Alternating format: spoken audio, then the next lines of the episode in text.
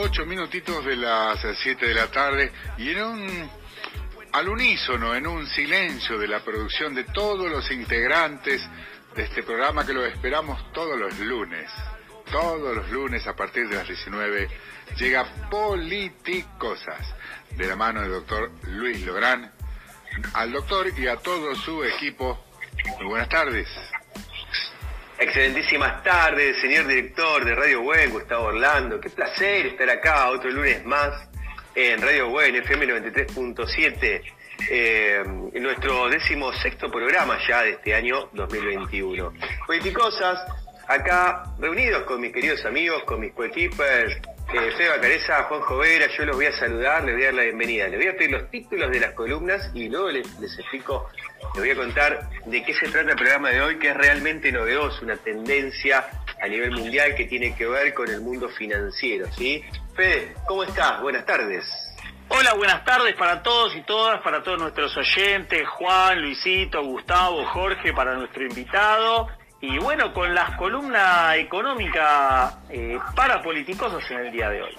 ¿Qué tenemos, Fede, como novedad económica? Temita que seguro, seguro debe tener eh, intranquilo a más de un pyme, a más de un monotributista. Dos temitas. Primero, el plazo para presentar la declaración de ganancias y bienes personales. La FIP extendió el plazo para eh, hacer la presentación de ganancias y bienes personales. Un tema sumamente importante. Sabemos que pasamos un año realmente muy difícil.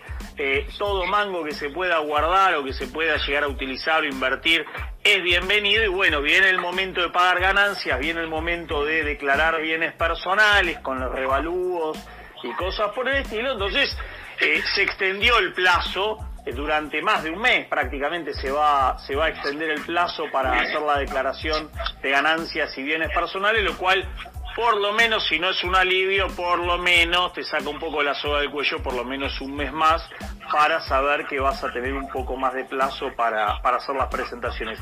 Y el otro es también de AFIP, un tema sumamente importante, justamente porque en este momento votó una recategorización de las categorías de monotributo, y bueno, esa recategorización implica que subió el monotributo y los monotributistas básicamente están recalientes porque subió el tema del monotributo. Así que la FIP dio justamente eh, un plan de pagos, ¿no? que eh, poder pagar esa diferencia. Bueno, se dio como un plan de pagos en cuotas y bueno, vamos a hablar un poco de qué pasa con esta recategorización del monotributo que me parece en un momento eh, jodido como el que todos estamos pasando, me parece que habría que haber esperado un poquito más. Pero bueno, salvo las apreciaciones que pueda hacer de eso, la recategorización está y hay que pagarla. Después vamos a hablar de este tema.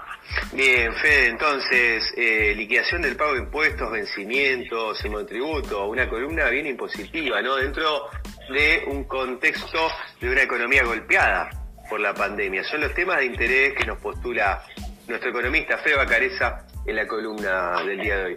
Lo veo a Juanjo Vera también, en línea nuestro politólogo. Juanjo, ¿cómo estás? Hola Luis, ¿cómo estás? Buenas tardes, buenas tardes a nuestro invitado, un saludo especial bueno, a todos los periodistas, a Gustavo, a Cristian, a toda la gente de la buena y a todos los amigos periodistas que siempre nos escuchan y, salen en nuestros programas.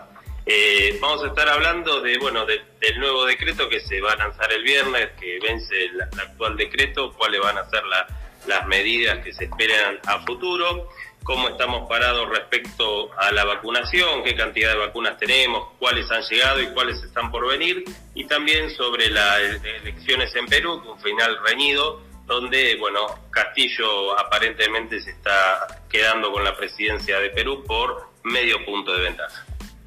Bien, las elecciones en Perú, allí el plano internacional y el vencimiento de la cuarentena que vencería, según este DNU, el día viernes. Eh, bueno amigos, claro, hoy 7 de junio, el Día del Periodista, no podemos dejar de hacer mención de, esto, ¿no? En memoria al lanzamiento del periódico La Gaceta de Buenos Aires, que hizo por allí Mariano Moreno el 7 de junio del año 1810. No podemos dejar de mencionar esto porque el periodismo es si lo hay, una profesión sacrificada y comprometida, ¿no? En memoria también de aquellos periodistas que han sido perseguidos y desaparecidos en la historia más negra de la Argentina. Bien, vamos